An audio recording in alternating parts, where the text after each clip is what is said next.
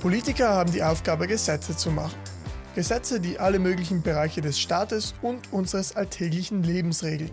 Dabei beraten sie sich mit Experten, Behörden und Interessensvertretungen. Vor allem Interessensvertretungen, auch Lobbys genannt, nehmen oft sehr viel Einfluss auf die Politik. Wer also redet mit in unserem Land? Welche Verbände und Vereine sind besonders stark? Und schadet zu viel Lobbyismus dem Allgemeinwohl? Das solltest du wissen, bevor du deine Wahl triffst.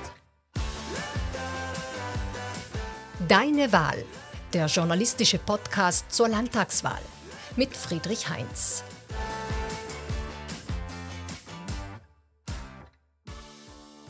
Jede Demokratie besteht aus drei Säulen, der Regierung, der Gesetzgebung und der Rechtsprechung. Und dann gibt es noch einige kleinere Stützen, die irgendwo dazwischen stehen. Medien und Interessensvertretungen zum Beispiel. Sie spielen im demokratischen System eine wichtige Rolle, sind aber keine staatlichen Institutionen. In dieser Folge wollen wir uns anschauen, wie viel Einfluss Interessensvertretungen auf die Politik haben und wie sie arbeiten. Doch zuerst klären wir mal, was ist eigentlich eine Interessensvertretung und was heißt Lobbyismus? Kurz erklärt. Eine Interessensvertretung vertritt die Interessen und Positionen einer Gruppe in der Öffentlichkeit gegenüber den Medien und der Politik. Interessensvertretungen gibt es in fast jeder Branche. Die Bauern werden vom Bauernbund vertreten, die Handwerker vom Handwerkerverband, die Wirtschaft von der Handelskammer, die Tiere vom Tierschutzverband, die Umwelt von Umweltschutzgruppen. Sie alle setzen sich mit Mitteln wie Öffentlichkeitsarbeit, beauftragten Studien oder Geldspenden für etwas ein. Wenn sich Interessensvertreter in der Politik für etwas einsetzen, sie beraten oder sie beeinflussen, dann nennt man das Lobbyismus. Lobbyismus kann durchaus positive Seiten haben, wenn man in der Politik mit Fachwissen und Informationen weiterhilft. Kritisch für die Demokratie wird es, wenn es intransparent und unkontrolliert geschieht. Zum Beispiel, wenn gewisse Lobbys die Politik so sehr beeinflussen oder infiltrieren, dass diese nicht mehr im Wohle der allgemeinen Interessen arbeitet. Südtirol ist die reichste Region Italiens und eine der reichsten Europas. Ein hohes Bruttoinlandsprodukt pro Kopf, eine hohe Erwerbstätigenquote, Spitzenplätze, was die Lebensqualität betrifft. Viel Geld, viele Möglichkeiten, viel zu entscheiden. Und dementsprechend auch viele Interessensvertretungen, die mitreden wollen. Doch nicht alle Interessensvertretungen haben das gleiche Gewicht. Politikwissenschaftler Günther Palaver erklärt warum. Dass natürlich ökonomische Interessen gegenüber anderen nicht ökonomischen Interessen immer schon also ein größeres Gewicht gehabt haben. Äh, und hier haben wir schon also das erste Ungleichgewicht, weil eben in einem liberalen System, mit einem kapitalistischen Wirtschaftssystem, hat eben die Wirtschaft einen bestimmten Einfluss. Eine Möglichkeit, um diesem Ungleichgewicht entgegenzuwirken, ist das Prinzip der Sozialpartnerschaft. Das heißt, die Arbeitnehmerschaft und die Arbeitgeberschaft versuchen die Angelegenheiten und Probleme der Wirtschaft gemeinsam zu lösen.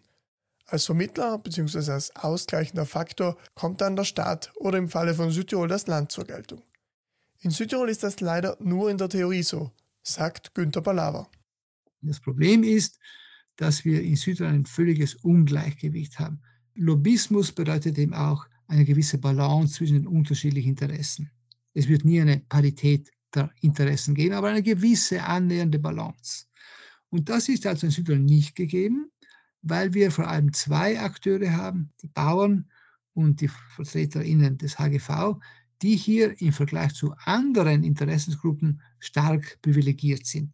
Privilegiert insofern, als diese Gruppierungen eben eine starke Lobby auch innerhalb des Landtages haben. Der Bauernbund ist im Landtag beispielsweise mit acht VertreterInnen präsent, davon sechs von der Volkspartei und zwei von Oppositionsparteien. Aber diese sechs plus zwei spielen immer zusammen, wenn es um die Interessen der Bauern geht. Und es gibt eben den zweiten Akteur, der HGV, der ebenfalls nicht so stark wie, die, wie, die, wie der Bauernbund, also nicht nur von außen Druck machen kann, sondern auch im Landtag vertreten ist. Und das macht sich natürlich dann bei der Umsetzung von bestimmten Politikfeldern sehr stark bemerkbar. Auch die Handwerker oder die Arbeitnehmerinnen haben einzelne Vertreter im Landtag. Aber im Vergleich zu den erstgenannten sind sie deutlich weniger einflussreich. Das liegt an der über viele Jahre gewachsenen Struktur und Organisation. Es gibt hier eine ganz, ganz starke Identität all jener, die eben im bäuerlichen Milieu äh, präsent sind. Und das schlägt sich natürlich auch bei der Nominierung von Kandidaten und Kandidatinnen nieder. Jeder Verband, dem es gelingt, möglichst geschlossen aufzutreten, hat also größere Chancen, die eigenen Kandidaten und Kandidatinnen auf eine Liste zu bringen. Und das macht der Bauernbund absolut professionell, wenn das andere Verbände weniger tun.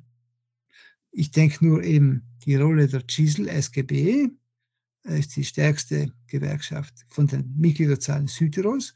Und da sehen wir, dass die also in Bezug auf Interessenvertretung ganz, ganz schwach organisiert sind. Naja, die haben möglicherweise mehr Mitglieder als der Bauernbund. Und trotzdem sind sie so gut wie nicht präsent.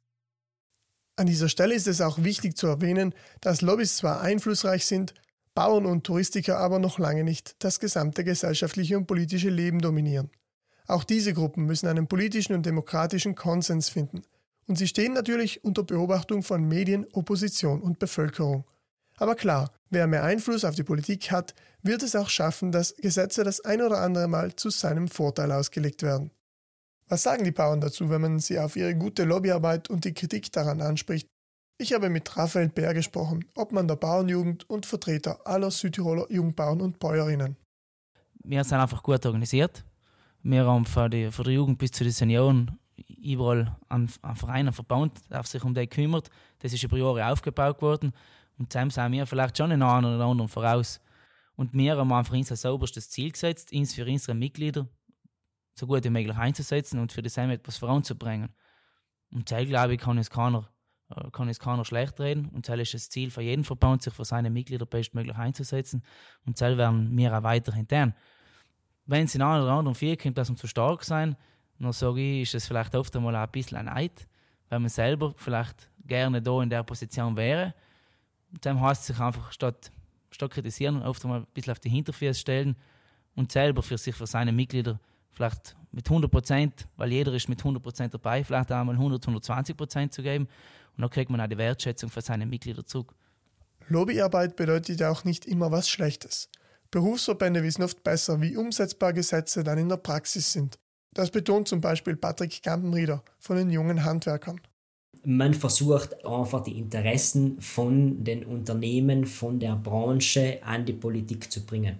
Das bedeutet ganz, ganz konkret, wenn jetzt der Politiker im Landtag drinnen sitzt, der hat erstens nicht die Zeit und erstens auch oft nicht das Fachwissen, äh, um sich in gewisse Themen einzuknien. Und da ist genau der Verband oder Verband hat in Kontakt zu den Unternehmen. Der Verband kriegt äh, die Herausforderungen und Probleme von den Unternehmen auf den Schreibtisch gelegt und er schaut da konkrete Lösungen auszuarbeiten und das dann an die Politik weiterzuleiten. Und so versucht man halt Schritt für Schritt äh, gewisse Sachen umzusetzen und gewisse Sachen äh, auf den Weg zu bringen. Und warum ist all das jetzt so wichtig? Naja, weil Lobbys und Interessensvertretungen im Vorfeld einer Wahl eine große Rolle spielen. Es gibt zwar eine gesetzliche Wahlkampfkostenobergrenze von 30.000 Euro pro Kandidat und auch einige Regelungen für Parteien, dennoch versucht natürlich jede Gruppe möglichst viele Wähler von den Kandidaten zu überzeugen, die der jeweiligen Interessensvertretung nahestehen.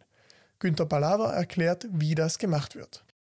Ja, äh, die Interessenvertretungen unterstützen natürlich ihre Kandidaten und Kandidatinnen. Es gibt natürlich also eine gesetzliche Regelung über äh, Wahlkampfspesen, aber es gibt immer die Möglichkeit, dass eben externe Akteure, das sind auch die Verbände, für die Kandidatinnen eben dieses, äh, dieser Interessensgruppierung auch Werbung betreibt. Das geht natürlich beginnt mit eben den eigenen Verbandsmedien bis hin zur Mundpropaganda innerhalb eben der eigenen Verbandsmitglieder. Äh, und es geht bis hin also zur Schaltung von Inseraten. Also insofern ist das Geld eine ganz wichtige äh, Dimension, äh, ob ein Verband stark oder schwach ist. Eine Frage hätte ich da noch. Wie steht es eigentlich um die Jugend? Hat die eine Lobby?